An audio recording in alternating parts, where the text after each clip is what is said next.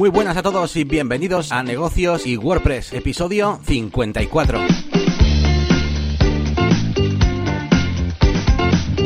Bienvenidos una semana más a este podcast sobre negocios, sobre WordPress, sobre marketing online, publicidad, eh, algo de programación, un poquito de emprender, de negocios y todo este tipo de cosas que nos gustan. Y nada, hoy estamos ya a día, ¿qué día estamos? A ver que me lo mire por aquí, que estoy un poco perdido. A día 27 de junio y con un calor, pero impresionante. Aquí en Bilbao, por lo menos, 46 grados alcanzábamos eh, ayer y hoy, hoy 45. Pero es un calor de estos raros que, te pega en la cara y parece que, es una máquina ahí que te está echando aire caliente. Así que, bueno, en esas estamos. Y nada, ¿quiénes estamos aquí? Pues bueno, los de siempre, Elías eh, y yo. Yo soy Yanni García, tengo pues un canal en YouTube que se llama La Máquina de Branding donde pues bueno, le doy caña a cositas de pues de marca, de branding, publicidad y marketing, pero últimamente bueno, más que últimamente, porque ya llevo ya casi un año hablando sobre Elementor y, bueno, pues cositas de más relacionadas con WordPress. Y al otro lado tengo a Elías, todo un experto en WordPress, eh, un perfil un poquito más de, más de programador. Y, nada, que tiene también un montón de, de proyectos. Y nada, ¿qué nos cuentas, Elías? ¿Qué tal? Hola, soy Elías, vengo de Bilbao, tengo 36 años y busco, busco oyentes. es que has dicho lo de tengo y me ha sonado a presentación de programa de estos de la tarde, de, presentarse ahí en, público. Pues nada, eh, es que, ¿qué te voy a decir? Estoy, estoy empapado en sudor ahora mismo y eso que aquí en, en mi oficina, en mi estudio, se está bastante fresco porque estamos aquí, estoy en, zona de montaña casi y, se está fresquillo. Pero aún así, aún así se nota que el calor se mete por cualquier lado. Y nada, pues semana, estaba revisando ahora que tenía para contarte un montón de novedades de WordPress que últimamente se está, está monopolizando el podcast. Pero también noticias como no de DJ Elías, de próximas bodas, de bodas pasadas, bueno, más que bodas, eventos que he tenido. Y bueno, ya te voy a ir contando poco a poco. Muy bien, pues vamos a comenzar ya con este episodio 54 con las novedades, novedades un poquito que ocurren pues alrededor nuestro. Venga, si quieres empieza tú Elías, aunque eh, creo que voy a dar mi opinión también después de esto. es la idea, es la idea. Bueno, hemos hablado en muchas ocasiones de rediseños de logotipos y sobre todo hace una semana o dos con el rediseño del logotipo de, de correos y de pura casualidad el otro día encontré que hace unas semanas Firefox había hecho rediseño de su logotipo y de su marca, ¿no? Entonces quería, mm, por un lado, mencionar eh, que Ter, la youtuber, ha subido un vídeo explicando eh, la campaña de correos, eh, ese cambio de logotipo y, un poco pues todo lo que se iba a hacer, ¿no? Desde la, nueva fuente, la aplicación en, en oficinas, en buzones, etcétera.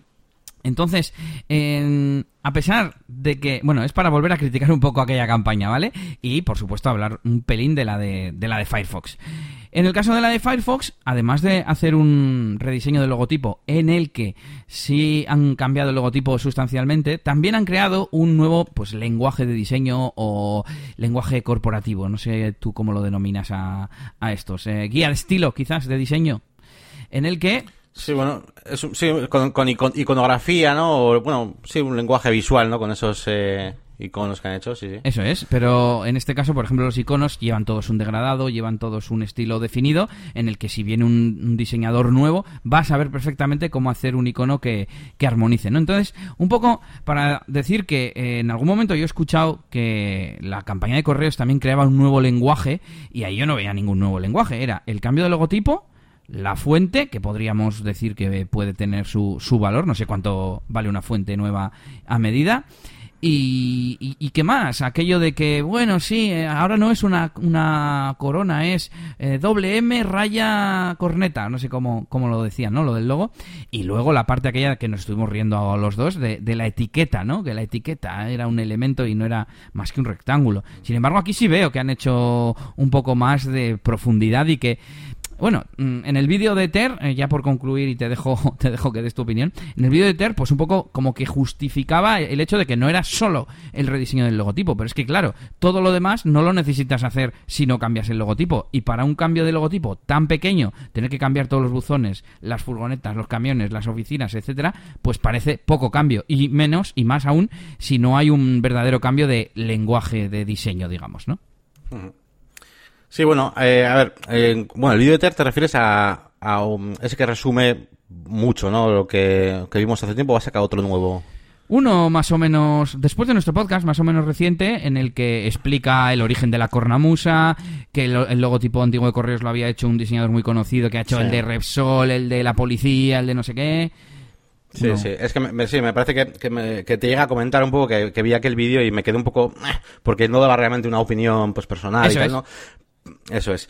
Eh, pero mira, lo que sí te voy a decir es que en cuanto al tema del lenguaje, sí que es verdad que revisando el post de Suma, donde la, de la agencia donde lo realizó y tal, sí que es verdad que intentan utilizar los objetos como por separado, ¿no? Es decir, los puntos los utilizan eh, de forma independiente en algunos diseños eh, y cosas así, ¿vale? De este estilo, pues como cuando tienes un logotipo y coges solamente una esquinita y lo pones igual en un... ¿Vale? Ese tipo de cositas. Entonces, eso es como mucho, digo que podría ser un poco la idea de lo del lenguaje, como mucho mucho. Y en cuanto a este de Firefox, la verdad que, eh, a ver, por un lado, lo que es el logotipo principal de Firefox, a mí me encanta, me parece precioso. Em, pero sí que es verdad que, esta iconografía que han creado alrededor, ¿no? Pues que, ya, pondremos ahí en el post para que lo veáis en, el, en el blog de Firefox Send, Firefox Monitor y demás no me termina de convencer. Eh, no lo sé, le veo ahí unos pliegues que no. raros, no, no, no, no los, entiendo demasiado bien. Hmm. No sé, eh, incluso eh, tantos colores en una, en una forma que tiene tan poca masa. Ya. Se me hace raro. Eh, a diferencia de, por ejemplo, yo qué sé, Instagram, ¿no? Que incluso utiliza colores parecidos, tiene como más masa, no sé, lo veo como más compacto, no sé, no, no, me llega a convencer. Sin embargo, el de Firefox en sí me parece precioso. Eh, el resto ya no me ha convencido tanto como se hace últimamente con esta era del minimalismo en la que estamos, lo que han hecho ha sido simplificarlo aún más, el icono de Firefox. Y yo aquí sí que vi un cambio, ¿no? Es, que es evidente el cambio. Y encima vi el rollo de los iconos, me vi un poco el, primer vídeo que sale el siguiente tweet, es, es un enlace a un tweet, a un hilo. Y, vi un poco, pues hablaban de que lo están haciendo eh, con ayuda del feedback de la comunidad y tal. Tampoco he profundizado mucho, pero sí que me hizo acordarme y, y del logo de correos y pensar es que esto sí es un rediseño un poco más amplio, ¿no? Que podría justificar una campaña tan tocha. Es que ah, yo el problema que tengo con lo de correos es que para cambiar tan poquito no hagas nada, ¿sabes? Todo lo demás me parece muy bien, pero es como, no sé. Bueno, y ya no digo más de correos. Bueno, pues aquí tenemos este rediseño de, Firefox que, bueno, os digo, es bastante chulo también, en su mayor parte. Y vamos a continuar con algunas noticias. Eh, tenemos eh, que Apple adquiere Drive eh, AI, ¿vale? que bueno, básicamente Drive AI es una compañía que, bueno, pues realiza experimentos, iba a decir, bueno, está haciendo pruebas con cositas de inteligencia artificial, pero orientado a lo que es la movilidad de conducción autónoma, ¿no? Y bueno, es una empresa que en principio estaba como un poco escondida, ¿no? Al final es una startup y tal que, que, de hecho se estaba como un, poco apagando. De hecho dicen por ahí rumores de que prácticamente estaba en, el cierre, ¿no? Y en Silicon Valley pues suelen ocurrir estas cosas y lo que ha ocurrido pues es esto, ¿no? Pues que Apple ha adquirido esta empresa pues para continuar con este trabajo y hacer un poco pues eh, la, contra ¿no? De, de, lo, de, lo, que tiene Google ¿no? con ¿cómo se llama? Eh, Waymo Waymo ¿no? Waymo, eso es. Eh, así que bueno, bueno, pues le seguiremos la pista a todo este tema de mm, la conducción autónoma y la inteligencia artificial. Y vamos con más noticias. Y bueno, os traigo algo de campañitas de marketing para que echéis un vistazo, ¿vale? Para un poco de forma ociosa, que a veces os traigo. Yo me voy un rato, ¿eh? No quiero saber nada de esta campaña.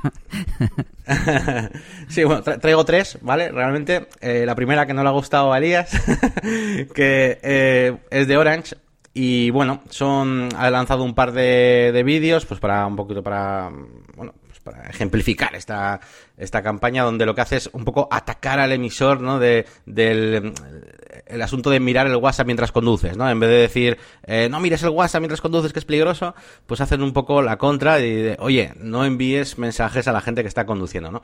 Y hacen dos vídeos. Uno es la típica eh, no sé si habréis visto alguna vez, seguro que sí, alguna campaña parecidas donde eh, se sientan en un sofá, les hacen preguntas y tal, y luego pues eh, todo esto pues tiene un mensaje pues ahí emotivo, ¿no? En este caso pues les hacen preguntas a los padres acerca de ciertos mensajes de, WhatsApp, ¿no? Que cómo los responderían a sus hijos, yo qué sé, te dice tu hijo, pues te he cogido el coche, tal, no sé qué, pues cómo le responderían, ¿no? Y la última pregunta que les hacen es algo así como, ¿y si este fuera el último mensaje que, que, te, que podrías contestarle, ¿no? A tu hijo, pues ¿qué, qué le dirías, ¿no? Y entonces ahí viene todo el momento emotivo y tal tal, y, y la reflexión, y luego aparece ya el hijo y le dice, ay mamá, no me mandes mensajes mientras estoy en el WhatsApp y cosas así, ¿no? mientras estoy en el coche, y luego, Eso es. Y, y el otro vídeo que hacen, acompañando a esta campaña, pues es eh, algo un poco más trailer, ¿no? Más, más, más para televisión, como quien dice donde pues eso, ahí ya se ve directamente, ¿no? Pues alguien que está como conduciendo, está mirando el móvil y de repente ¡pum! tiene un accidente y se ve un poco las consecuencias, ¿no? Pues gente en el hospital, gente que ha tenido pues eh, problemas eh, graves. Y, y bueno, pues eso, esta es la campaña para que le eches un sin más, sé que tampoco era aquí opinión concretamente de nada, simplemente pues una cosa curiosa. Sí que es verdad que tengo por dentro como un, regustillo, un tufo de que, por lo menos la parte esta de que se sienta en el sofá y todo eso es como algo que hemos visto ya mil veces y ya no hace el mismo efecto que hacían antes estas cosas que intentaban atacar ahí al, alma, ¿no? A que llores.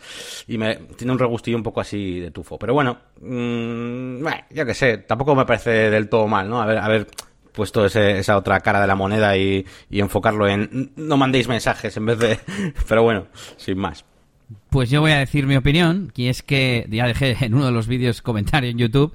Y bueno, lo primero, a ver, no está de más vamos a decir que no tiene no está mal la parte de si sabes que alguien está conduciendo, no le escribas. ¿Vale? Pues ya está. Y así. Claro, si lo sabes, claro, claro. Si lo sabes. Y así ya quitamos eh, el primer factor de riesgo. Pero claro, mucha gente que te escribe no sabe que estás conduciendo. Entonces ya se cae de todo el argumento de la campaña. Es absurdo. Eh, y es mucho más eficaz lo que tiene sentido que es no leas eh, nada del móvil mientras conduces. Es tan sencillo como eso. Claro, es donde, es donde realmente recae la responsabilidad, realmente, en que tú apagues el móvil incluso o lo desactives o lo que sea. Sí, yo suelo llevar casi siempre el Waze, el Waze, para, aunque sepa dónde voy, que me salgan avisos y yo avisar a otra gente si hay, no sé, algún peligro en la carretera o lo que sea, pero si alguien me escribe, no, no atiendo. Y aquí voy a la reflexión tecnológica y es que no deberíamos utilizar eh, mensajería instantánea para lo que no lo es. Esto lo hemos hablado incluso aquí, te voy a decir contigo, pero incluso aquí más veces. Eh, primero, para saber mm, si tu hijo ha llegado, le tendrías que escribir cuando, si sabes que el trayecto es de una hora y va a ser de 8 a 9, no le escribas hasta las 8 y cuarto, ¿no? A las 8 y media, en teoría, ya sabes que está en la carretera. Escríbele a las 9 y cuarto, a las 9 y media, lo típico de, hijo, avísame cuando llegues. Y si ves que no te has avisado, oye, habéis llegado ya, ¿no? Y, y, ahí, pues bueno, no, no vas a interrumpirle, en teoría, salvo que se haya retrasado mucho, mucho, mucho, mucho. Y, y, ya, mm, en casos más generales, usamos, bueno, usa la gente WhatsApp para todo, o la mensajería instantánea, Telegram o el que sea, para todo, y no debería ser así. Deberíamos tener la mensajería instantánea para lo que de verdad es instantáneo, yo qué sé, quedamos el sábado para una cena a las 8 y llego tarde, oye, que sepáis que llego tarde, y para que el que te está esperando lo sepa y se pueda ir a tomar un café o pueda lo que sea. Y para las cosas que no son instantáneas, utilizar el correo electrónico, eh, el Trello o el sistema que sea. Que al final, en realidad, ya ni que esto es un poco tontería porque todos funcionan igual y a todos les podemos poner eh, notificaciones o no.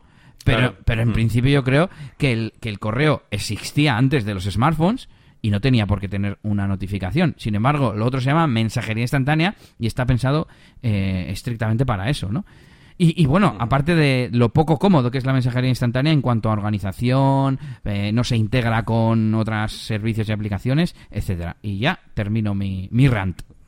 Muy bien, nada, pues la verdad que mira, después de escucharte además, me parece casi casi hasta, hasta injusto, ¿no? Eh, la forma en que lo han tomado, ¿no? Está... Pero bueno. Eh, vamos a seguir con otra campañita, para que le echéis un vistazo también. Bueno, sin más, esto ya es eh, un poco, bueno, casi por encima, que tampoco hay mucho más que comentar, pero se trata de la campaña que está haciendo ya desde hace un tiempo, ¿no? Estrella Dam, que es la campaña que se llama Amantes, que ha lanzado pues un par de, bueno, es una especie, una, como un corto, ¿no? Una especie de una trilogía, eh, sobre todo pues fue todo el tema este de... De, lo diré, pues de la emergencia ecológica y tal, ¿no? eh, pues en el, mar y tal. Lanzaba hace no mucho el, la, el primer, eh, la primera pieza, que era este, mm, seguro que la habéis visto, aunque sea en formato anuncio por ahí, eh, un vídeo que sale una chica como debajo del agua, ¿no? Y sale una canción que es preciosa. Y, y bueno, esa era la primera parte y ahora han sacado una segunda parte pues más orientado pues a eh, biólogos, marinos, investigadores, buceadores y un poquito todo lo que esta gente puede hacer, ¿no? Eh, pues para todo este tema de ecológico y demás. Y, y bueno, pues eh, a mí me gusta, bueno, me gusta un poco cómo está grabado, me gusta la canción mucho, bueno, es una pieza audiovisual. El objetivo de la campaña, pues no sé si lo conseguirán, si hacer algo, me, refiero en cuanto a Estrella Dam, en cuanto a la parte ecológica y demás, pues me parece algo bien grabado, me parece una buena, una buena pieza. No, es muy creativa, pero me parece bonito. y, em, y, sin más, bueno, pues esa es el segundo, la segunda estrella. Y la última cosa que os traigo es bastante, bueno, es más sencillita, es más digerible porque es una serie de, fotografías, bueno, un eh, diseñador que se llama Brendan Monroe que ha creado unos murales y carteles para Magnum, para los helados. Y me han molado mucho, me ha gustado mucho. Eh, hay unos cuantos, ¿vale? Hay unos cuantos eh, como siluetas, formas y tal, todo creado con la forma del, del helado, ¿vale? del, Magnum. Y, y, de hecho, en concreto, hay una de ellas, la última de ellas, del post que os pondré, que es una chica como en el agua, y me ha flipado mucho eh, cómo ha utilizado el negativo para hacer eh, la parte de la sombra en el agua de la chica, ¿vale? Eh, no sé, me ha gustado, me ha parecido inteligente, ¿no? Como con una cosa tan sencilla, pues puedes hacer eh, eh, sombra dentro de algo tan sencillo como hacer cosas con dos colores, ¿no? Eh, está, está chulo, me ha gustado, me ha gustado mucho. Y nada, es una serie de imágenes, así que lo podéis ver cuando queráis. Bastante está bien, está chulo. minimal y tal. Está guapo. Y, nada, pues esas tres campañitas de marketing para que, para que veáis. Y ahora con una cosa nos vamos que me tiene a mí intrigado. Ya vamos a algo más profesional, pero no sé, esto es profesional. No, bueno, era, algo un poco, sí, bueno, profesional. Es una pequeña reflexión, estas que os traigo a veces. Eh, estamos intentando, pues, eh, hacer, hacer algo, ¿no? Con las redes sociales de, de, de la agencia, de Serinfor. Y porque realmente tampoco hemos echado, vamos, mucho, trabajo, ¿no? Realmente a, esa parte. Y me he puesto a investigar y, bueno, ya tenemos unas cuantas tareas y cosas que queremos hacer, pues de Instagram y tal. Y me he puesto a investigar por curiosidad canales de YouTube de agencias de marketing. Y nada, me he topado con una cosa que no me esperaba, que es que no hay, no, no, había nada, o sea, no hay, vamos, en, por lo menos en la zona donde estoy yo, ¿vale? País Vasco, tal, Bilbao, he buscado canales de YouTube de las agencias y no tienen nada. Eh, canales con 40 visitas, canales con 3 vídeos. No sé, cosas muy, muy, muy, muy pobres. Y me ha chocado bastante. He ido a buscar al ranking este de oficial de agencias que hay por ahí, hay algún post por ahí por internet. Y he tenido que ir a buscar ese ranking para, bueno, pues para encontrarme algo, algo de contenido interesante en YouTube que tampoco era mucho, ¿eh? Sin embargo, ya os digo, en Instagram, por ejemplo, es otra historia, ¿eh? Casi todas las, agencias tienen canal de Instagram muy chulos, tal, y es por donde vamos a tirar. Pero me ha sorprendido, mm, no sé, no sé qué opináis al respecto. Yo creo que YouTube eh, sigue siendo una plataforma interesante para comunicar ciertas cosas y que, y no sé, no sé si es algo... Eh, voluntario, o sea, es decir, eh, que, las agencias han decidido, mira, pues en YouTube no merece la pena, pues porque hemos estudiado que no merece la pena grabar vídeos, no sé, no lo sé. Pero me ha chocado bastante que no hay, eh, para de agencias de marketing, contenido en, en YouTube, así propio, no sé. Sí, incluso aunque quizás hoy en día podrías decir, bueno, eh, YouTube es para otro tipo de contenidos, para mm, temas publicitarios y darse a conocer igual mejor Instagram, pero aún así, hace cinco años YouTube ya estaba, Instagram era prácticamente desconocido o desconocido totalmente y tendría que todavía quedar ese ese trabajo anterior de esas agencias y, que ver que tienen seguidores, eh, vídeos subidos, etcétera. Y es verdad, no, no me suena ver mm, vídeos de agencias de marketing autopublicitándose. Sí, sí. Además que nosotros lo que queremos hacer, porque al final eh, la agencia donde estoy es una agencia que, bueno, se está tornando agencia poco a poco, porque siempre hemos sido pues eh, un puñado de diseñadores y desarrolladores, otro de que hacía un poquito de SEO y tal, y poco a poco hemos ido evolucionando y también la forma de tratar a nuestros clientes, pues cositas que solemos contaros aquí en el podcast, pues ha hecho que poco a poco eh, nos vayamos tornando, pues eso, una especie más de agencia y dando más importancia a la consultoría y demás. Entonces, en este, ahora más o menos digamos que vamos controlando este tipo de servicios, queremos también que se refleje esto en, en todo, ¿no? En las redes sociales, en la página web. Y, y, al hacer esta investigación, pues yo quería ver eh, ejemplos, ¿no? Que seguir y tal. Y me queda un poco ahí mierda. Pero bueno, pues eh, ya os contaré. Os contaré a ver si. A, ver qué hacemos con, con, YouTube. Yo estoy buscando, a ver si encuentro alguna de las que me suenan. bien, bien. Pues nada, eh, venga, te dejo a ti, Elias, que nos metas un poco caña con, con, WordPress. A ver qué cositas han pasado en el mundillo de WordPress. Bueno, veo que tengo un montón de noticias, las voy a hacer cortitas porque además hay algunas que no tengo muchos detalles. Venga, lo primero, ha salido Gutenberg 6.0. Esto yo creo además que se merece un aplauso. Que en realidad el cambio de número no es importante porque no tiene muchas novedades así significativas. Eh, básicamente, eh, que ahora podemos elegir en el bloque de columnas predisposiciones, o sea, mm, disposiciones predeterminadas. En plan, dos columnas, tres columnas con, yo qué sé, más a la izquierda una pequeña o que esté a la derecha o que las tres sean iguales, que en el medio sea más ancha. A ver, son muy, muy sencillitas, pero bueno, por lo menos tenemos ese avance. Y luego, pues un montón de, de cambios que estuve mirando y no, no vi tampoco ninguna, ninguna cosa así especial.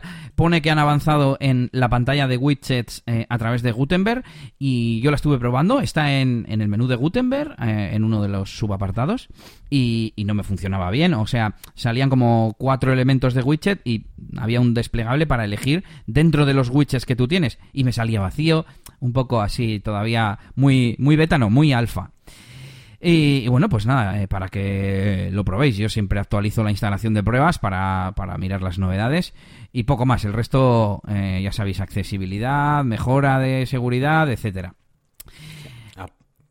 Y más novedades, en este caso empresariales, y es que eh, la empresa de hosting WP Engine ha comprado o va a comprar eh, Flywheel, nuestra empresa, bueno, la empresa de nuestro software de desarrollo local para WordPress, pues no se sabe todavía por cuántos millones. Y he estado investigando un poco y resulta que WP Engine tiene eh, un software similar que se llama DevKit y por lo que he leído no van a juntarlos, a fusionarlos ni nada y se van a quedar de momento ambos funcionando por separado. Por suerte para nosotros y para todos los que escucháis, escucháis no, usáis eh, local como nosotros. Os dejaré un par de enlaces y también de lo anterior, por supuesto, de las novedades de Gutenberg 6.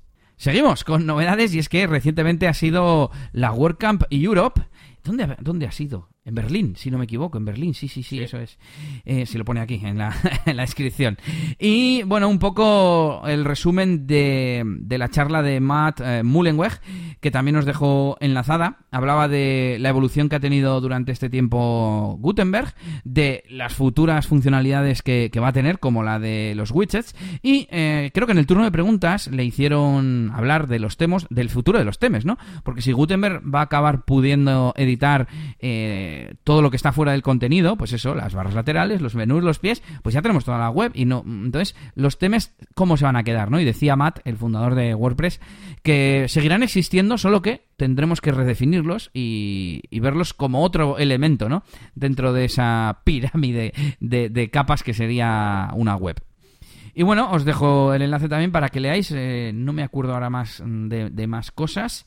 Ah, sí, lo último. eh, hablaban un poco de, de a ver cuándo se iban a migrar de Subversion a GitHub. Porque digamos que GitHub, Git, Git como tal es el estándar hoy en día para el control de versiones y en WordPress se usa SVN o Subversion y pues debe ser mucho más incómodo. Yo he toqueteado un poco Git, pero Subversion no, no lo conozco. Y bueno, pues de eso también hablaban un poco durante la charla en las preguntas y respuestas. Y más, más, más, seguimos con estas breves, hablando de la WordCamp eh, Europe o WordCamp Europa. Eh, os dejo el enlace eh, al artículo que han hecho los de Nelio Software de, su paso por la, por la WordCamp. Me lo he leído un poco así por encima y te hablan un poco de su de la visita, de las charlas, un poco de todo. Así que también para, para que lo leáis si os interesa estar al día de lo que ha sido esa WordCamp Europe. Y ahora vamos ya con cosas que nos han pasado a, Yannick y a mí. En este caso, el otro día, eh, no sé, en uno de esos, yo creo que además, eh, animado por una de esas charlas y uno de esos temas del podcast, me dio por eh, actualizar en una de las webs todos los plugins. Dije, es que no puede ser, esto me tengo que organizar mejor para incluso, tiene una opción de programar, Manage WP, solo que yo siempre uso la opción manual, ¿no? Y, en una de las webs actualicé todos los plugins, total, que pasó el tiempo y de repente me meto a la web y digo, ¿qué ha pasado si no está funcionando una cosa? Y resulta que uno de los plugins eh, había sido sobrescrito en esa actualización por un plugin del directorio. Uno de los plugins privados que yo había programado y que yo me había inventado el nombre y que no entiendo todavía cómo identificó, aparte de por el propio nombre, que era el plugin del repositorio. De hecho, se llamaba, eh, creo que era el de Custom Post Types, eso es, era, se llamaba Custom Post Types, el nombre del plugin. Y, y el del repositorio se llamaba Custom Post Types. Y dije, pues le voy a poner el nombre de la web, guion Custom Post Types, por ejemplo. Pues lo seguía detectando. Así que eh, no me acuerdo si le puse alguna letra más o cómo hice para que no me lo detectara. Y he estado buscando eh, en un par de ocasiones a ver cómo funciona esta consulta, ¿no? Al repositorio de WordPress, a ver qué plugins tienen nuevas versiones. y no he encontrado. Lo que sí he encontrado es un, un snippet de código para evitar que ese plugin se mande como que lo quieres actualizar. Eh, entonces, por lo menos, por un lado, evitas que te pase esto y por otro, eh, digamos que el, artículo que encontré estaba orientado a privacidad, ¿no? A no enviar datos que no se tengan que enviar a, ningún sitio, ¿no? En este caso al, repositorio.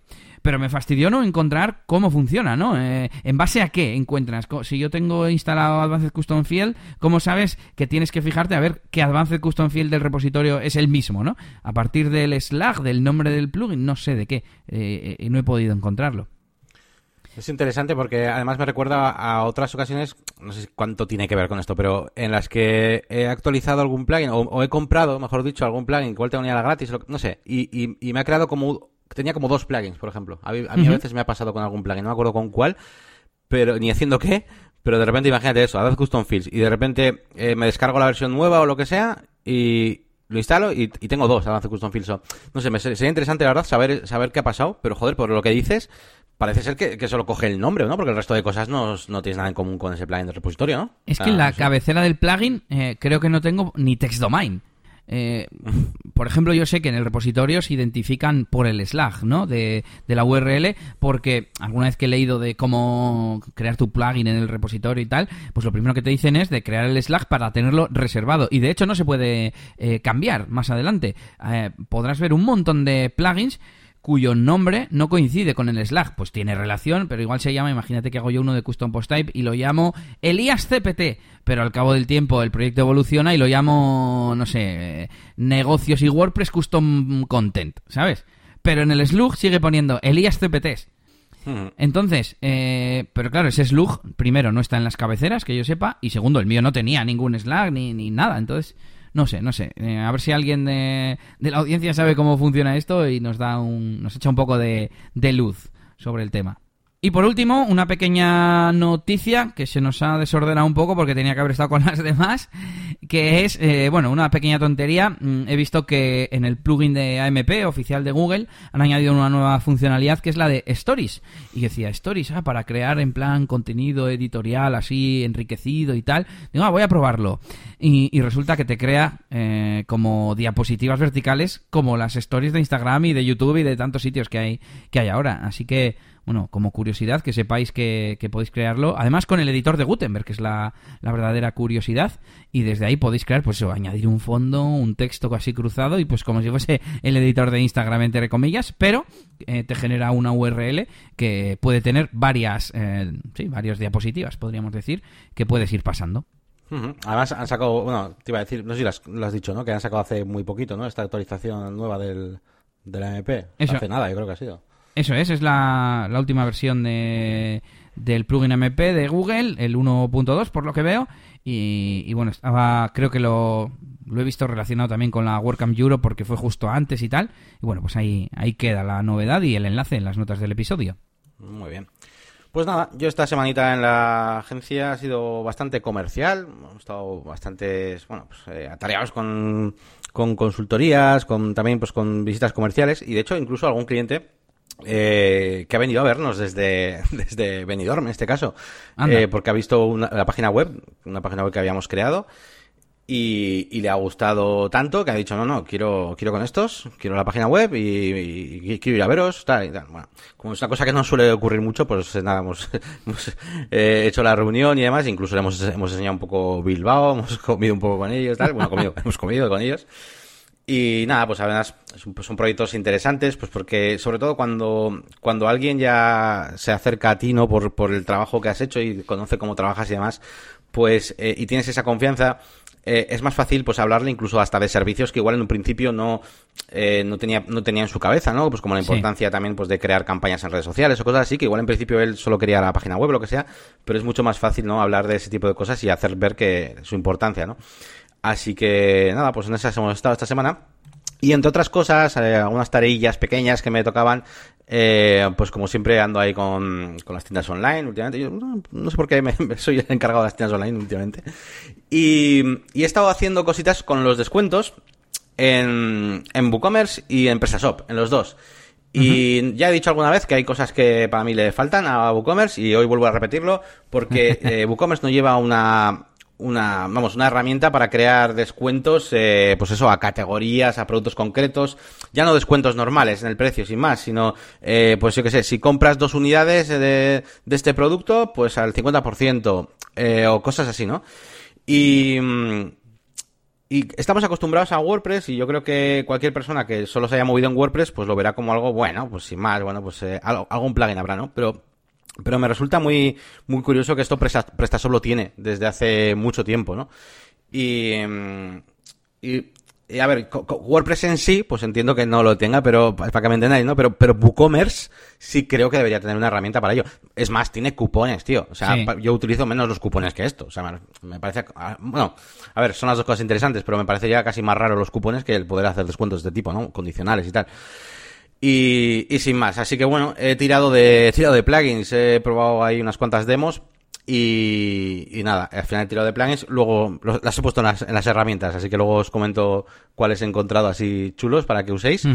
Pero me, pero me fastidia, me fastidia no poder utilizar un plugin gratuito del repositorio para hacer este tipo de descuentos, ¿no? Había alguno, eh, pero pero no dejaba, yo qué sé, pues no dejaba hacerlo en, o solo dejaba hacerlo en categorías, no dejaba, dejaba hacerlo a productos concretos, o siempre te falta algo, ¿no? Así que, um, bueno, sin más, ahí mi queja con WooCommerce. Que ya voy unas cuantas, ¿eh?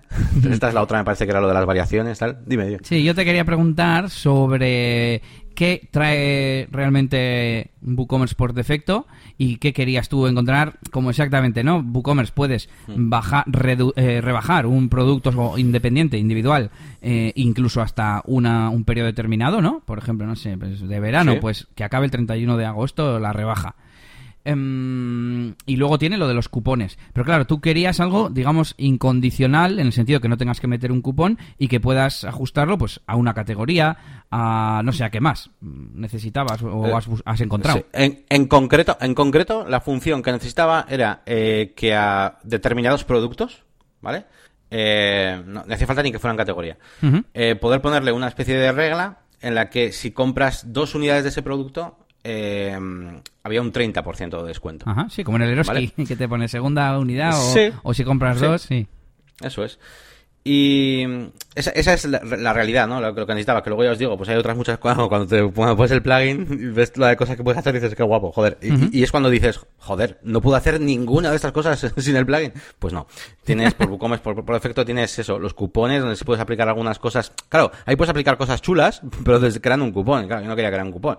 Ya. Y luego otra oferta, lo, lo, otra cosa es lo que dices tú de las ofertas, ¿no? Que, que puedes poner dentro de cada producto, le puedes poner el precio en oferta. Eso se llama Pero ya está, ahí se acaba. No, no tiene en cuenta ni las unidades ni el carrito, por ejemplo, porque claro, hay veces que me ha pasado con otro cliente, solo que era en WooCommerce, eh, perdón, en PrestaShop, que quería hacer descuentos en el carrito, o sea, dependiendo de lo que había en el carrito. Dependiendo de las categorías que has elegido, eso, no, de la cantidad, sino de qué, de qué tipo de cosas, de qué categorías son las cosas que tienes en tu carrito. sí, pero varias. Tiene que tener tres de esta categoría, por ejemplo. Eso es. Eso es. Y, bueno, he estado, he en esas. Luego he tenido un problema con la de, ya de paso así lo cuento rápido, con la de PrestaShop porque mm, andaba conectado precisamente con un software de TPV que nosotros no llevamos, que es una empresa aparte y que los precios se tienen que meter desde ahí y no funcionaba la función de hacer descuentos desde el PrestaShop, que menos mal, porque si no el descojono todo. todo se ha dicho, porque había que hacerlo desde el, desde el TPV. Y bueno, eso, en eso he estado aparte de las reuniones. Y luego una cosa interesante que, ha surgido a, raíz de una reunión, porque también ha estado una chica que no, no suele estar y tal. Y, y, me ha preguntado y tal, bueno, eh, bueno, me ha preguntado a ver si podía haber alguna reunión y tal, de las que pues, yo suelo hacer yo, incluso mi compañera Sonia y tal. Y hay una cosa que yo hago a veces, que es poner ejemplos de páginas web de WordPress famosas para que el cliente pues tenga un poco más de, confianza, ¿no? Esto me pasa mucho, por ejemplo, con Stripe, ¿no? Que la gente no conoce lo que es y tal. Cuando tú le dices, pues la pasarela de pago, que si el BBVA, que si no sé qué, pues, o los bancos, Redsys, pues a veces incluso le suena un poco más y es lo que te aconseja el banco. Eh, pero yo suelo abrir Stripe y les suelo enseñar eh, por los proyectos que tienen ahí en la web Stripe, ahí los, los tienen puestos, no me acuerdo ahora cuáles son, ¿eh? No sé si había alguno de Inditex o Zara, hay unos cuantos importantes y le explicas un poco todo y eso le da como autoridad y, mola y tal, ¿no? Y hay algunos clientes que les pasa algo parecido con WordPress, ¿no? No, no tienen conocimiento exactamente de qué se hace, pero les suena ahí en su cabeza que WordPress es como para hacer cosas pues más pequeñitas, que no son, que igual no tiene demasiada seguridad o que no es muy serio. Así que yo suelo poner siete ejemplos que os lo traigo aquí rápidamente eh, como diferentes tipos. Uno es el blog de Microsoft, ¿vale? Que es news.microsoft.com, que es un blog pues, perfectamente creado, funciona muy bien y demás. Tenemos la web de BBC América, ¿vale? Que también es un tipo blog, pero tiene un aspecto visual pues bastante más eh, serio, más elegante, con vídeos embebidos y queda chulo. Luego, por ejemplo, en el tema de seguridad y demás, suelo poner el ejemplo de la Casa Blanca, ¿no? Whitehouse.gov, eh, que es en plan, joder, tío, si lo estás utilizando en la Casa Blanca, esto es seguro, esto funciona, ¿no? Luego tenemos la, revista Vogue, ¿vale? Vogue.com, la página principal, incluso Mercedes-Benz, ¿vale? Mercedes-Benz.com, tenemos también WordPress, eh, la página web de comunicación bloomberg.com, la, el área de profesionales, e incluso suelo añadir, eh, antes añadía la de Walking Dead, cuando está de moda ahora directamente la de amc.com, que es, eh, bueno, pues eh, es una... Bueno, ¿qué, qué, es esto? Es una productora, ¿no? Es que, sí, serán las, yo, creo que es cadena, pero también será productora, como Fox y todas esas es que, al final... Claro, porque la, productora me sonaba que era HBO igual, la de Walking, y la, y la cadena será AMC, yo creo. Algo así. Bueno, pues eso, os traigo estos eh, estos links, que bueno, los podréis coger más fácilmente si queréis desde el post de negocioswp.es y, y, nada, pues para que tengáis algún recurso. A ver si otro día os traigo alguna de, de WooCommerce, pero ya os adelanto que no hay muchas. Yo me has hecho acordarme del showcase que hay en WordPress.org. Es la primera opción del menú. Arriba, al lado de temas y plugins, showcase. Y ahí tienen un montón hmm. de, de páginas que están hechas con WordPress, ¿no? Y en la primera página ya veo que está eh, Adobe Blogs. Los blogs de Adobe. A ver, ¿qué más así rápido? Hay eh, blog, blogs, eh, hay muchísimos. Es una pasada. Pasa que es difícil encontrar algo que no sea muy blog. Porque blog, ya te digo, eh, de todo. El de Sony, el de Sony Music. O sea, blogs hay una pasada. Casi todos son WordPress. Pero claro, la, ya algo más corporativo es complicado. Ya. Vogue India, aunque ya tú habías dicho Vogue. Microsoft News Center, mira. Microsoft Europe Policy Blog. claro, aunque sea, pero aunque sean blogs, oye, no dejan de ser empresas muy tochas que confían en WordPress para su blog, ¿no? Sí, sí, No está mal tampoco. Y estoy mirando así por encima. Facebook Newsroom también. Sony Music, eh, que no sé si lo has dicho. Dallas, Dallas Mavericks, equipo de, de rugby algo ah, Y bueno, pues ahí podéis eh, ver un montón. Snoop Dogg, Snoop Dogg también. Sí, es decir, celebrities y tal hay unas cuantas, ¿eh? hay bastantes, bastantes. Pues bueno, hasta aquí un poquito mi, mi semana ha sido todo muy, pues eso, muy de la agencia, hay muchas cosas comerciales y demás, eh, y no tengo muchas noticias de la máquina de branding. Bueno, decir que hemos llegado a los 1500 suscriptores, que creo que está muy bien. Eh, hemos superado ya, 1522 tenía hace un rato. Ha superado a mi canal de, de, DJ de discoteca. Es verdad, es verdad, es verdad. Que además siempre estoy ahí, casi, que casi. Y al final, mira, cuando lo he conseguido se me olvidó decírtelo. Y, y nada, pues nada, muy contento. Y, mm, y no me deja de decir YouTube ahí con mensajitos y tal en el panel de control que a ver cuándo. Que, hay otras formas de monetizar, que haga directos. Pues no sé, un día voy a pensar a hacer un directo ahí, hacerme una web, o yo qué sé, no sé, no sé qué, de qué cosa podría hacer directos, ¿no? Porque tampoco hay un directo ahí de dos horas ahí. Porque claro, el diseño es una cosa lenta, en un tutorial pues cortas, tal, pero. No sé, bueno, ya pensaremos algo. Yo creo que de preguntas, claro, todo depende de si va gente o no. Claro, claro. Ah, bueno, preguntas y respuestas de, de, la gente que se meta en el directo. Sí, eso es. Oye, ¿tú cómo, qué opinas de Elementor eh, en comparación con Gutenberg o con Visual Composer o yo qué sé, ¿no? Preguntas de ese tipo, pues estaría bien, claro. El, peligro es que las preguntas sean de tipo, oye, mira, tengo esta web, este div no me encaja bien, tal. Pero bueno, pero bueno, que también se haría, ¿eh? También se haría, no tengo problema, pero claro, depende de la, gente que haya. Pues bueno, venga, voy a dejarlo aquí, mi parte profesional, no, puedo contar mucho más. Y vamos a pasar a Elías, que tendrá cositas como siempre de, de esto, del negocio de las bodas, con más leads y demás. A ver, ¿qué nos cuentas? Bueno, antes de las bodas, eh, no lo he apuntado, pero mm, estoy haciendo un nuevo artículo ya para eh, el blog, digamos, de, de eliasgomez.pro para atraer tráfico de WordPress. Y va a ser de RGPD. Estoy mm, reciclando un poco las notas del episodio que hicimos aquí y poniéndolo, reordenándolo un poco mejor, ¿no? Porque mm, al menos las que yo tenía mías no estaban 100% ordenadas y, y haciendo ya un poco el borrador. Pero ese voy a tardar porque al final no tengo tanto tiempo como, como me pienso y sobre todo ahora que he empezado ya con la temporada de bodas y fiestas que, que estoy notando y eso que algunos fines de semana los tengo libres. Pero fíjate que este último fin de semana he tenido triplete, triplete que salió bien, pero se nota, se nota tener que preparar tres fiestas durante las semanas previas y ahora todo el trabajo que hay después de edición de vídeo, de mandar facturas, las sesiones, etcétera, etcétera y, se nota, bueno, y se nota también el cansancio, porque el primer día era de tarde-noche, pero a lo tonto me fui de mi casa, cené como a las siete y media, ocho, me marché de mi casa y volví para las dos y pico de la mañana. Al día siguiente tuve que, viajar porque era en, la, en las merindades, en la zona de mi pueblo. De hecho, ya me quedé allí hasta el domingo. Y, y fueron eh, cinco horas, alargaron una hora, así que pues debían estar contentos, muy bien. Y al día siguiente eh, fue más cortita, pero también al final, entre pitos y flotas, todos los días he trasnochado. Y, pero bien, bien, los, los, clientes contentos, que es lo que, lo que importa. Y ahora preparando las que tengo en julio, porque este fin de semana este fin de semana no, no tengo nada. Y, el fin de semana, o sea, y el mes que viene tengo, pues creo que tres bodas. Y, nada, ya preparándolas con, con, los clientes, ultimando preparativos, sobre todo de las, de las dos primeras. ¿Qué más? Eh, antes, no sé qué has comentado de tema comercial y tal, y yo he pensado, tengo yo para contarte, porque me he cansado. Me he cansado, ya dije que iba a ir reduciendo los seguimientos, y prácticamente no voy a hacer seguimientos a partir de ahora. Porque no sirven de nada. De hecho, tengo pensado hacer un análisis de cuántas interacciones tengo realmente con las que salen, eh, con las que salen, si desde el principio ya hay una especie de feeling o que se ve que está interesado, porque tengo la sensación de que muchísima gente a la que le hago mm, seguimiento un montón, iba a decir cuatro o cinco interacciones de seguimiento y me estaban pareciendo muchas, pero claro, muchas veces es gente que te dice, sí, lo he recibido pero no lo he mirado. Pues a ese le tienes que volver a decir, oye, al final no sé qué. Y, o hay gente que ves de repente en bodas.net que sale, tiene pues como el WhatsApp, el doble check, y pone que no lo, no lo ha, no ha entrado, por lo que sea. Y coges, vas y le escribes lo mismo por el WhatsApp. Oye, hola, que soy Elías de bodas.net, que creo que no has visto el último mensaje. Y al final son cinco mensajes, por ejemplo, cinco interacciones, como yo las tengo llamadas en Airtable, que no van a ningún lado, es perder el tiempo. Entonces, es más, incluso a gente que yo le mandaba presupuesto, no le voy a mandar presupuesto. Solamente voy a mandar presupuesto cuando lo tengan muy, muy, muy claro, me hayan dado exactamente todos los datos, porque yo antes obviaba cosas y decía, bueno, pues le pongo la fiesta de cuatro horas, aunque no tengo claro cuánta es la duración. Y al final, yo me tiro un cuartito de hora preparando el presupuesto y mandándolo. Entonces, voy a usar el mensaje predefinido, le voy a mandar las tarifas y que si le encajan mis precios. Claro, también eso, si le encajan mis precios. ¿Para qué voy a hacer un presupuesto si mis precios no te encajan, ¿sabes?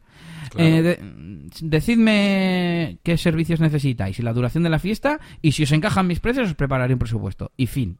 Me parece muy bien eso, tío.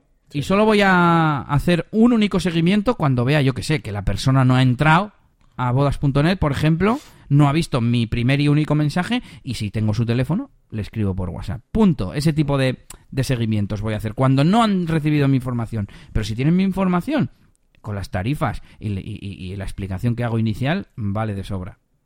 Esa parte... No lo sé, yo sin datos sobre la mesa no sabría decirte también. A ver, que es que también es lo mismo. Yo estoy acostumbrado, eh, sobre todo en la parte de agencia, que estamos varios, hay una persona encargada de poder hacer seguimientos y demás, ¿no? Eh, yo estoy de acuerdo, por ejemplo, totalmente en lo que has dicho, de mandar ese, o sea, no hacerle presupuesto hasta que esté de acuerdo con el resto y tal. Pero sí que tengo la duda de, yo qué sé, si, si tratas a todos tus potenciales clientes como una sola masa, te da igual cómo son, te da igual si han sido más cercanos o menos cercanos al hablar, da igual. Y tú mides, mides el tiempo que usas al mes en, en hacer esos seguimientos, yo qué sé, si podrías sacar una, dices, bueno, pues, eh, yo qué sé, uno de cada 15 de media, eh, consigo hacer algo, consigo sacarme un cliente, pues yo qué sé, igual mm, te merece la pena, yo qué sé, gastarte 8 horas al mes o 10 horas al mes, no, sé lo que sea, ¿no? En conseguir ese cliente. No sé si tienes algún tipo de dato en ese sentido o si realmente, bueno, ya sé que tienes la experiencia, por eso digo que, que, claro, la cosa es que igual no lo has apuntado, pero yo creo que por, aunque sea como mínimo, tú ya sabes que, que o no funciona, ¿no? Supongo, o no, no lleva a ningún lado, ¿no? Normalmente, o sea, ¿o qué? ¿Qué experiencia tienes realmente con eso? Pues mira, siempre que miro todas las semanas a ver qué he hecho, mirando el informe de Timecamp, veo que me tiro un montón haciendo seguimiento. Tienes razón, voy a hacer el estudio de, de leads y voy a tomar la decisión con, con datos. Pero vamos, estoy bastante seguro de que va a salir, que me va a dar la razón, digamos. Y es más, también voy a mirar, mm, bueno, me voy a mirar, no, creo que voy a dar de baja a bodas.net porque me, lo que no me hayan cobrado hasta ahora, me, digamos que no me lo cobran, me lo devuelven, y a decir, pero es que no me lo cobran.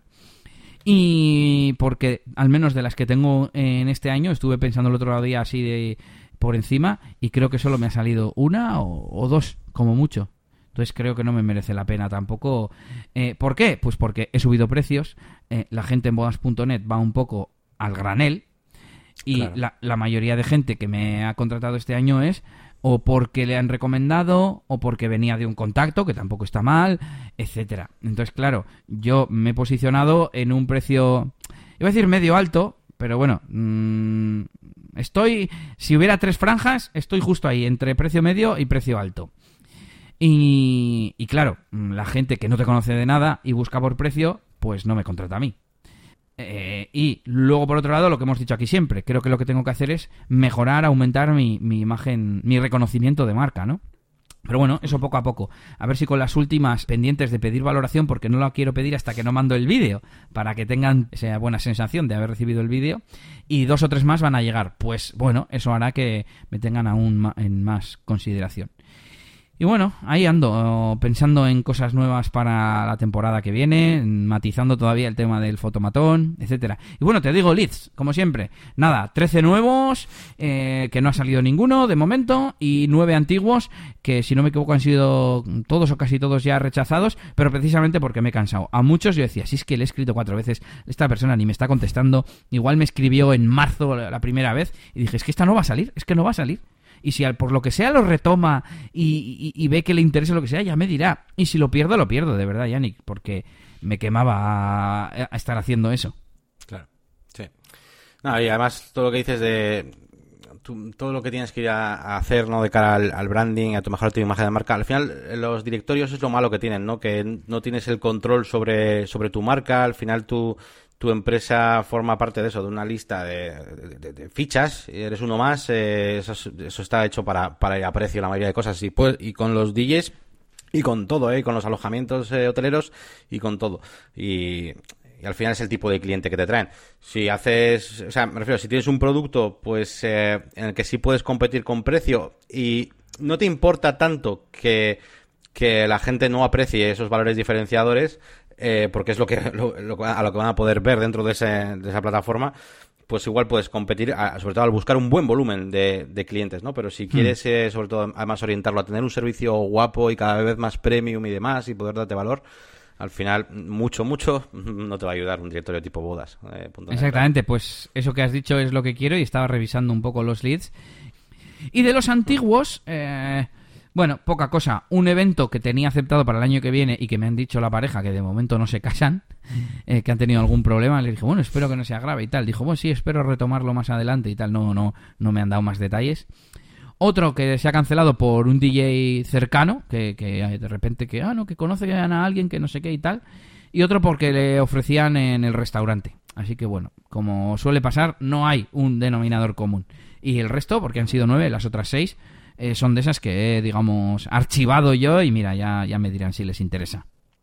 Muy bien, bueno, pues nada, cerramos aquí el bloque de novedades y pasamos al feedback, pasamos a vuestras preguntas, vuestros comentarios, vuestras quejas y sugerencias.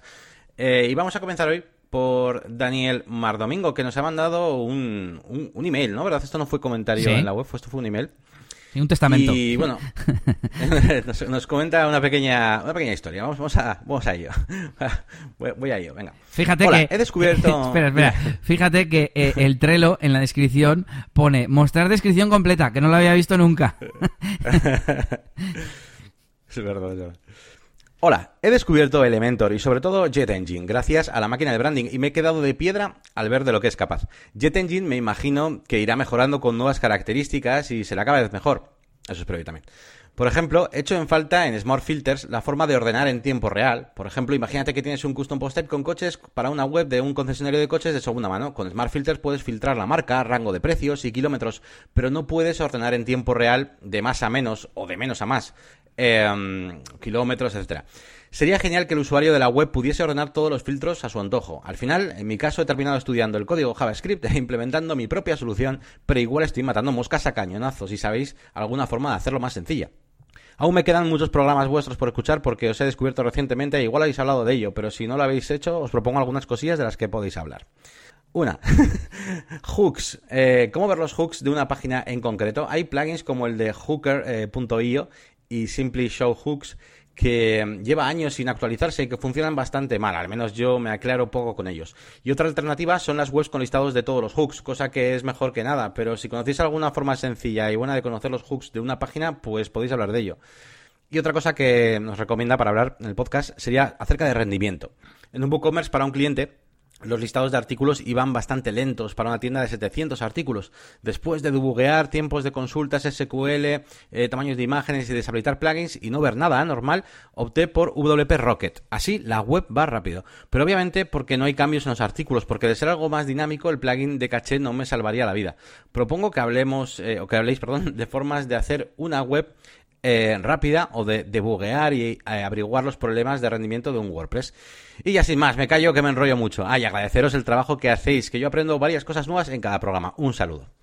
Bueno, pues, pues eh, Daniel, a ver, eso, eso, contesta tú, que yo voy a descansar, voy a coger aire. Descansa, descansa. Bueno, yo iba a decir que muchas gracias a Daniel por escribirnos, bienvenido a nuestra comunidad y te voy a dar un aplauso, si quieres sonar que no parezca que no nos gusta que nos escriban, aunque sean mensajes largos, nos da igual, ¿eh? Pero bueno, era por la curiosidad y por hacer el chiste. Y nada, encantados de que nos propongas temas. Lo de Elementor te lo va a contestar Yannick, pero yo me voy a ir al, tema siguiente, al tema de los hooks. Me ha hecho acordarme de, de algunos plugins que, he utilizado. De hecho, estuve añadiendo algunos aquí para, para dejaros los enlaces en las notas del episodio, como el Astra Zen Visual Hooks. Creo que había uno para Genesis y también, eh, mm, bueno, el que él ha nombrado, que no lo he puesto aquí, pero también lo he usado alguna vez. Y la verdad es que hace tiempo que no los utilizo porque las pocas veces que necesito mirar qué hooks hay de algo, busco directamente en la documentación, por ejemplo, de WooCommerce, ¿no?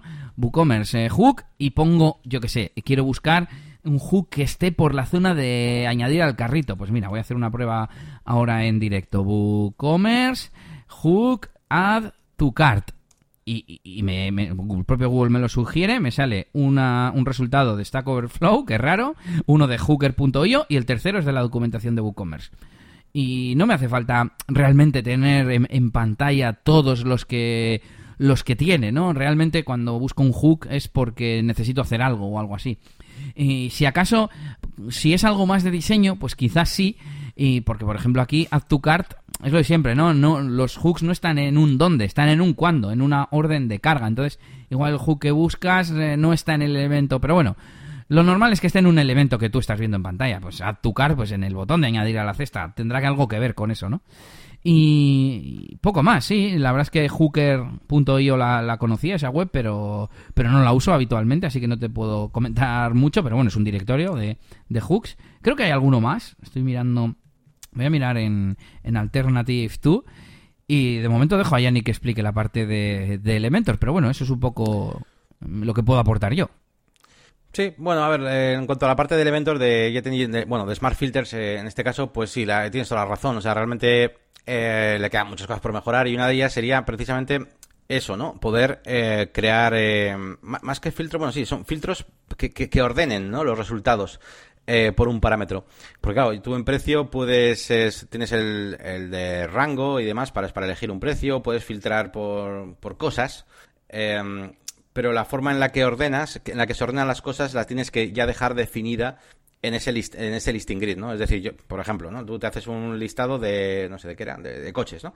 Entonces, tú le dices, cuando, eh, yo qué sé, sácame los, los posts o te haces un filtro para que saque los coches de la categoría tal, o los rojos, o lo de tal marca, o los que estén en este precio y entre este otro precio. Y cuando los saques, me lo sacas ordenados por precio, ascendente o descendente. Pero eso ya lo vas a dejar fijos, lo vas a sacar siempre en ese orden de precio. ¿Vale? No, no puedes crear eh, filtros que ordenen cosas, ¿no? Bueno, más o menos lo has explicado tú muy bien en tu mensaje. Y, y no, no, sé ninguna otra forma de hacerlo, a no ser que utilices eh, eso, eh, directamente. me refiero que, que hagas tus, tus filtros de ordenar con. Lo diré eh, con VP Query y demás, y, o utilizando, bueno, JavaScript has puesto, Ajax, eh, toda la tecnología a nuestro alcance para personalizar esos, esos menús. Sí que es verdad que hay eh, una serie de, de plugins que se llaman, ahora mismo, oh, ¿cómo se llaman? Estos, eh, me sale acordeón, no es acordeón, es, eh, me acuerdo que lo utilizaba incluso Joan Boluda para, para hacer filtros. ¿Cómo se no sé a cuál te refieres. Em, mm, mm, mm. Esto está en directo, ¿eh? Esto no se corta hoy, Yannick. Sí, además hoy estamos haciendo la, la prueba de, grabar esto sin, sin cortes. Bueno, pues no, me sale ahora mismo. Eh, tiene, de hecho, tiene un, tiene un, un curso, boluda, de, de, filtrar post y lo hace con este, con este plugin. Tú, Elías, seguro que te acuerdas. Te digo sí, Facet WP. Facets, facets, joder, facets. Pero claro, es, filtrar más que ordenar, por eso no...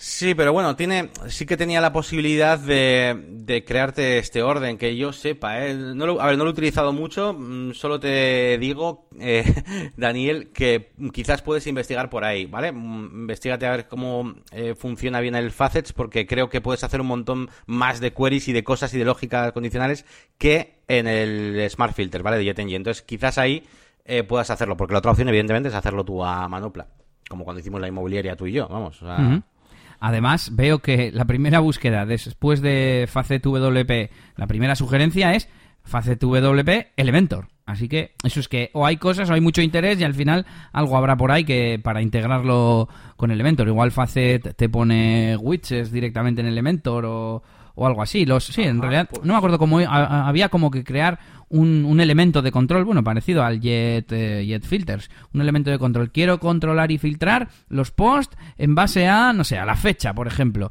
Y entonces te, te generabas ese, ese elemento de interfaz. Entonces, quizás ese elemento de interfaz es compatible con Elementor como un widget, no lo sé.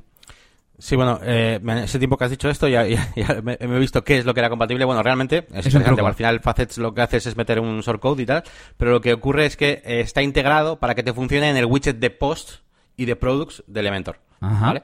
Así que puedes utilizar ese widget, de post y de, y de products de Elementor. ¿Y ese es eh, personalizable o vaya? Vaya, vaya, es bastante personalizable, pero, pero, no, pero no te puedes hacer el tuyo a medida como si es el listing grid. Estamos ahí en, la movida esta de en qué punto dejar de usar plugins. Yo, claro, en estas cosas... Eh, claro, es que Facet WP no me acuerdo sobre qué tipos de listado funciona. Eh, no sé si funciona solo con el listado nativo, que es como hacía Joan Boluda el curso. No sé si funciona con un listado de Elementor hecho con, un listing grid de JetEngine, no lo sé, no lo sé. Bueno, lo investigaremos de todos modos y dejo aquí el último tip super pro de Elementor y es que eh, cuando queráis utilizar un listado nativo pero haberos creado, diseñado, personalizado vuestro elemento del listado, tenéis que marcar en el, en el widget del listing grid del JetEngine la opción Use as Archive Template. ¿Vale? Con eso tú ya no creas un listado personalizado con unas queries, no, no, le marcas esa opción y es, estás como creando el widget de, de, la categoría donde estés, de la consulta que hayas hecho, ¿vale? Y usas Archive Template, lo digo además porque me lo han preguntado hace poco en el... Sí, como si fuese archivo PHP, ¿no? Eso es, eso es, eso es. Es como el de por defecto. Que es el archivo de plantilla por defecto para listados de categoría, de usuario, de año, etcétera, etcétera. Ok, pues y, a ver si y bueno, por contestar rápidamente al rendimiento también, rápidamente. nos, parece super nos parece súper interesante el tema del rendimiento. Además, hace poco hemos estado ahí, tenemos ahí nuestras tarjetitas eh, hablando de futuros temas y el rendimiento, la optimización, WPO, incluso versiones móviles que molan, tal, bueno, la rapidez, todo ese tipo de cosas son cosas que queremos tratar. Y además, últimamente me estoy poniendo un poquito al día eh, también con tema de vamos, no tema técnico, pero sí la importancia que tiene un buen servidor preparado para, para alojar un WordPress o una tienda online eh, incluso con, con, cosas a tener en cuenta, como pueden ser, yo que sé, eh, el otro día hablaba con, con los de Hostinet, ¿vale?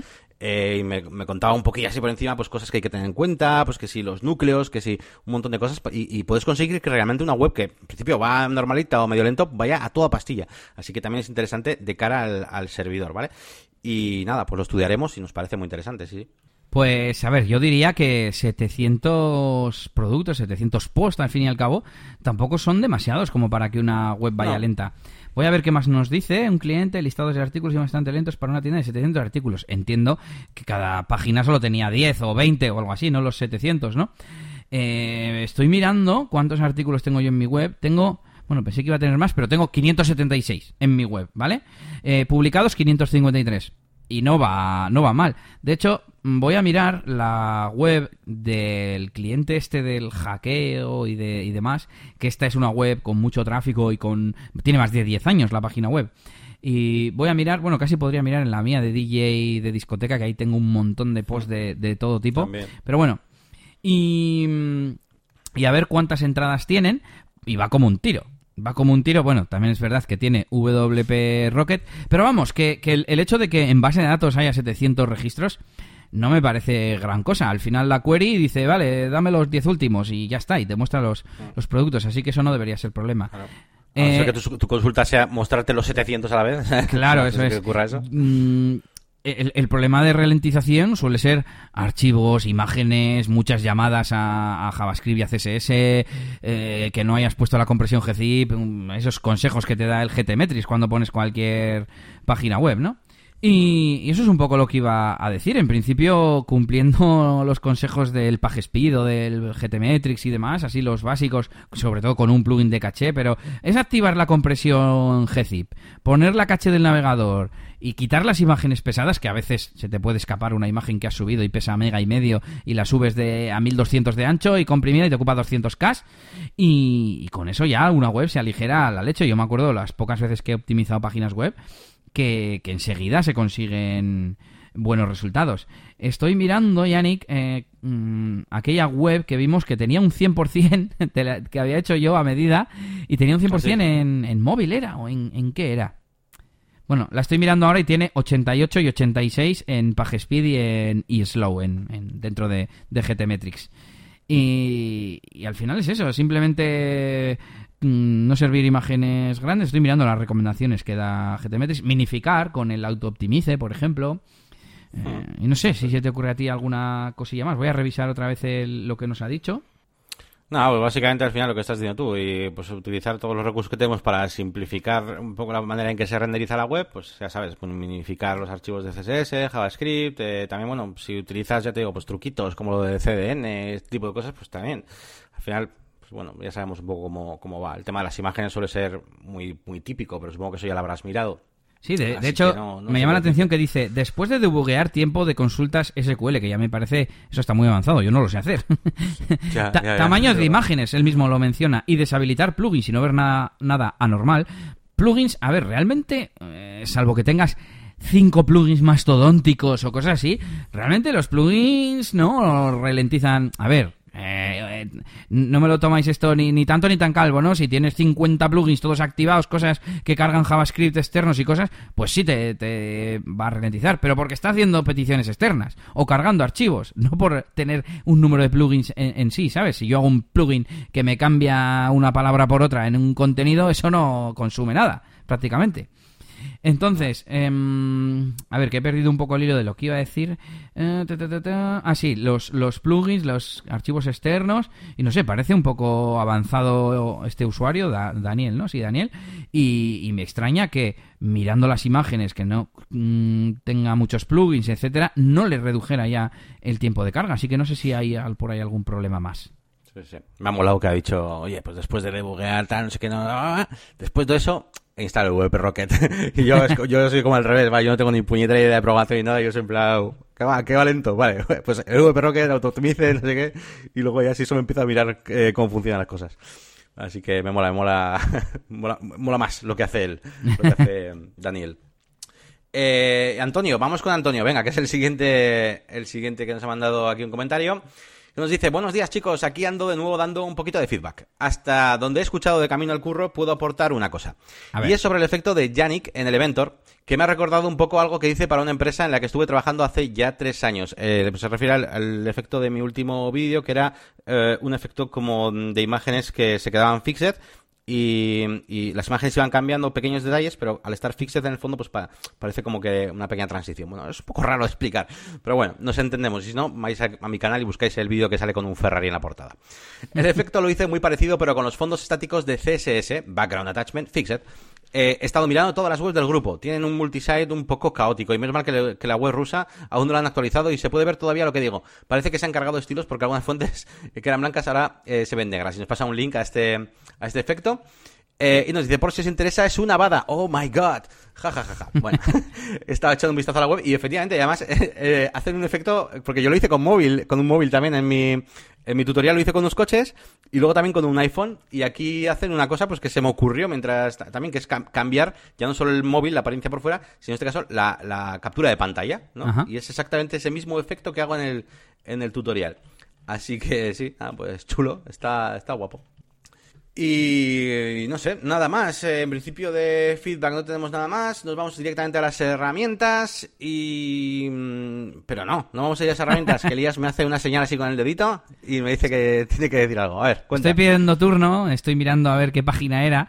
Y era la de la plantilla de edición de la Picon Castro, que tiene en móvil un 97 en PageSpeed Insights, eso sí. Em, en GTmetrix no, no sé por qué, pero bueno. Y en ordenador un 100 tiene un 100.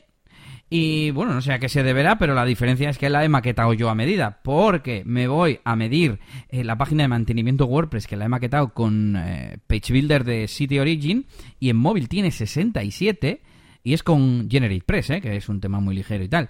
Y en ordenador tiene un 96, eso sí. Entonces, eh, claro, bueno, mm, la diferencia es que he usado widgets y cosas. Tampoco he usado widgets raros, son los que vienen con, con el propio Page Builder, creo. Bueno, no sé si el de precios quizás. Y pues ahí está la diferencia de hacer las cosas a mano a hacerlas a medida. Sin más, como comentario rápido. Totalmente, totalmente. Ya lo comentábamos en, los primeros episodios que, que eso es la mejor opción siempre. Vale, pues eh, venga, vamos con la primera herramienta. Eh, bueno, ya os he dicho antes que yo he estado trasteando con reglas de descuento y que no he encontrado nada gratuito que mole de verdad eh, para WooCommerce. Así que he encontrado dos herramientas, ¿vale? una es em, de la empresa Flycart, ¿vale? Y tiene un plugin que se llama Discount Rules for WooCommerce. Pro, ¿no? La versión Pro. Cuesta 49 dólares y em, tiene un año de soporte y actualizaciones. Es una putada. Porque el plugin está guapo, pero esto del año de actualizaciones, pues es una, un poco caca. Pero, eh, pero está guapo el plugin, así que lo tengo que meter aquí. Y el otro, el otro me ha gustado más, sobre todo por el tema de las actualizaciones, que se llama WooCommerce eh, Dynamic Pricing and Discounts. Eh, es un plugin que está en el repositorio este de, de Code Canyon, ¿vale? De Envato Market. Y mm, básicamente hace lo mismo que el otro. Está muy guapo, ¿eh? Tiene una demo además para que lo probéis y se pueden hacer cosas muy locas. Eh, pero más, importante, por, por en mi caso, es que se pueden hacer pues estas de 2 por 1 y tal, y o tanto por ciento por coger dos, o mirar lo del carrito y tal. Así que, personalmente, os recomiendo este último, que es el que yo he utilizado. Y, este sí, este tiene actualizaciones futuras, ¿vale? Desde, desde, la compra de desde Code Canyon. Así que nada, ahí dejo estas dos soluciones y si me está escuchando alguien de los que hacen WooCommerce, pues a ver si me dais alguna opción de estas, ¿eh? que no es tan raro querer hacer descuentos en WooCommerce. Pensé que, iba a decir, que ibas a decir a ver si te estaban escuchando los autores, que les estás dando ah. publi. mira, a ver, si en Code Canyon hay afiliados o algo de esto. Bueno, pues ya que... mucho cañón, ¿eh? ya, bueno. Pues, pero si el plugin mola, pones afiliados solo de ese plugin. Bueno, mm, yo que ya que has puesto dos herramientas, yo también voy a poner dos. Uno es un plugin que me ha sorprendido que no hubiéramos nombrado aquí, que es WP Rollback. ¿Lo conoces? Sí, ¿no? Me suena que sí. Sí, sí. Es un plugin que nos eh, permite mm, restaurar versiones anteriores de plugins o temas cuando actualizamos. Le damos a actualizar y resulta que nos da un problema. Bueno, pues siempre que tengamos acceso al panel de control podremos eh, retroceder a la versión anterior. Esto pues cuando tenemos, no sé, algún plugin, eh, que, tenemos una web Frankenstein de estas con muchos, muchos plugins o cosas así que puede dar incompatibilidad, pues para no tener que restaurar directamente una copia de seguridad completa o lo que sea, pues podemos utilizar este, este plugin. Y lo otro es una extensión para Google Chrome Mm, que sería más la versión de para, para la faceta marketingiana, ¿no? Que es la, la, extensión oficial de Google Analytics, se llama Page Analytics, bueno, me imagino que es la oficial, porque al fin y al cabo es de Google, y bueno, sirve para tener un pequeño recuadro o una barra mm, horizontal arriba cuando estamos visitando una web en la que somos dueños y tenemos el, el Google Analytics nosotros, ¿no? Se identifica con nuestra cuenta y, y bueno, nos muestra un poco el resumen de esa página y también nos permite ir directamente a Google Analytics a visitar esa página, ¿no? Esa URL que estábamos visitando y ver su informe. Yo la tengo instalada y de vez en cuando la uso, no, no le doy un uso intensivo, pero claro, siempre que estoy en alguna página digo, ¿qué, ¿cuántas, no sé, cuántas visitas tendrá esto? Doy a la pestaña si es que no la tengo abierta ya y ya está. Sí, esta barra de hecho es la que sale en el, en el plugin Sitekit, este de, Google que ha sacado. Eh, es esta misma barra, la que te integra dentro de WordPress. En vez de la barra de WordPress tienes Me lo he instalado en eliasgomez.pro mm, y todavía estaba recopilando datos ya veo que, que, los ha que los ha recopilado y, y, entonces yo tengo que ir a una página del frontend, ¿no? Y, ¿Y me sale? ¿O qué tengo que hacer? ¿O tengo que clicar en sí, algo? No, no, sé, no sé si había que activar alguna cosa, ahora mismo no te lo puedo decir. Eh, porque no tengo adelante, delante esto. Bueno, es igual, ya lo miraré. ¿Y, y, porque, y porque se ha caído mi web. se ha caído mi web. Se ha caído mi web. ¿En serio? Se ha caído mi web. Se ha caído mi web. Bueno, pues mira, no me había pasado nunca. No lo voy a cortar, ¿eh? Esto mm, sí, sí, sí. ya- lo, ya contaremos la semana que viene. Bueno, pues a ver si supongo que será algo del servidor, porque, vamos, digo yo. Pues nada, venga. eh, bueno, rápido te quería contar que, digo, el VP Rollback, que, mm, que tengáis cuidado. Entiendo que no te devuelve una versión de un plugin que si tú has hecho cualquier modificación y nada. Y lo que te iba a decir es que con más WP, pues eh, podéis también hacer esta ese backup, ¿no? De, por si acaso. Digo que lo digo porque, porque a veces igual volver con WP mm, Rollback... Eh, no sé, no sé. No sé por qué me ha venido el pensamiento de que igual querías volver a una versión del plugin que no es la que te descarga nueva cuando lo vuelves. Pero normalmente los plugins tampoco los solemos editar, ¿no? Digo, el te- un tema sí, pero el plugin no. Así que nada, no he dicho nada, chavales. Sí, no te, no te estaba entendiendo muy bien, eh, pero estoy mirando y pone retrocede plugins y temas de WordPress.org. Entonces, eh, pero claro, ¿de dónde más? Ten- ten- aquí tengo una duda, ¿eh? Eh, O sea, no hay- crea una copia de seguridad de tu plugin, simplemente se lo vuelve a descargar y descarga la versión vieja. No Pues es que lo si sé. tú has editado el Mm. tuyo, por ejemplo, no lo.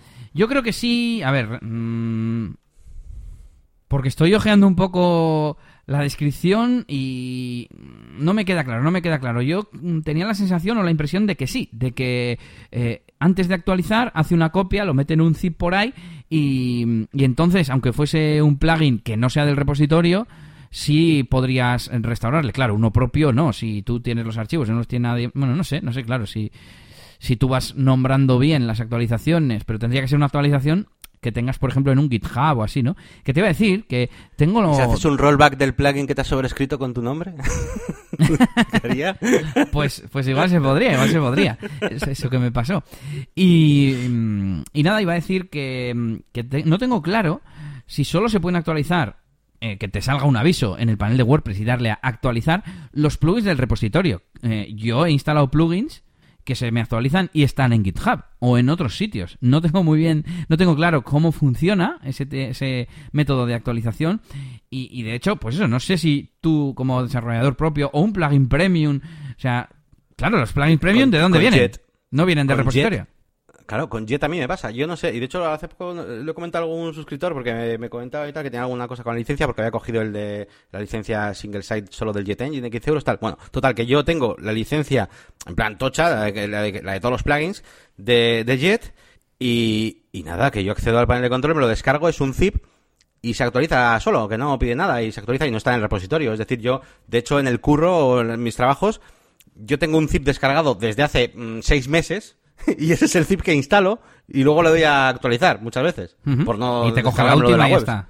Eso es, y me, lo, y me lo coge la última y ya está. Y no sé cómo funciona eso realmente, la verdad. No sé. Oye, me Pues acabo de acordar de una cosa, dime, una dime, noticia dime. que me ha venido a la mente de última hora, que ha sido también la WordCamp Irún recientemente, creo que no lo hemos mencionado, y ya podéis ver los vídeos en WordPress TV, que los, eh, eh, los hacían directamente con OBS, o sea, hacían como la retransmisión en directo, y así ya tenían luego grabado el vídeo y no tenían que editar, poner slides, etcétera. Eh, me acordé de ti porque tú haces igual ahora y que gracias a eso el propio domingo en el Contributor Day subieron los vídeos directamente. Así que podéis ver eh, ya la- las charlas de la WordCamp. Eh, lo he escuchado en el podcast de Post-Tight Podcast de Darío y Juanca. Y mira, voy a añadir por ahí una tarjeta para que pongamos también el enlace porque me ha parecido interesante. Hacen siempre como una review, ¿no? La review de la, de la WordCamp. Y bueno, si queréis eh, enteraros, pues ahí lo han contado todo. Muy bien, pues nada más, hasta aquí el programa de hoy. Eh, nada, pues agradeceros a todos que estéis ahí, cada vez eh, un poquito más, vamos creciendo poquito a poco, pero vamos creciendo. Y, nada, pues que si conocéis a alguien que le interese vuestro tema de WordPress y demás, pues que lo compartáis o si lo ponéis en el curro o en el coche o lo que sea, aunque sea para que no se nos haga ahí de fondo. Pues perfecto. Y que podéis eh, enviarnos vuestros comentarios, sugerencias, quejas o preguntas a negocioswp.es, en el formulario de, de contacto que tenemos ahí. O eh, también podéis eh, hacernos pues, comentarios, eh, si queréis, en iVoox alguna vez, ¿no? Que suele comentar Sí. Carmen, creo que comentó la otra vez en iVoox. Es. Y bueno, pues por ahí estamos en, en varias plataformas. Y nada, recordamos nuestras, nuestras páginas web. Venga, que te dejo a ti, Elias, que hables un poco. Pues la máquina del branding.com, no entréis que está caída.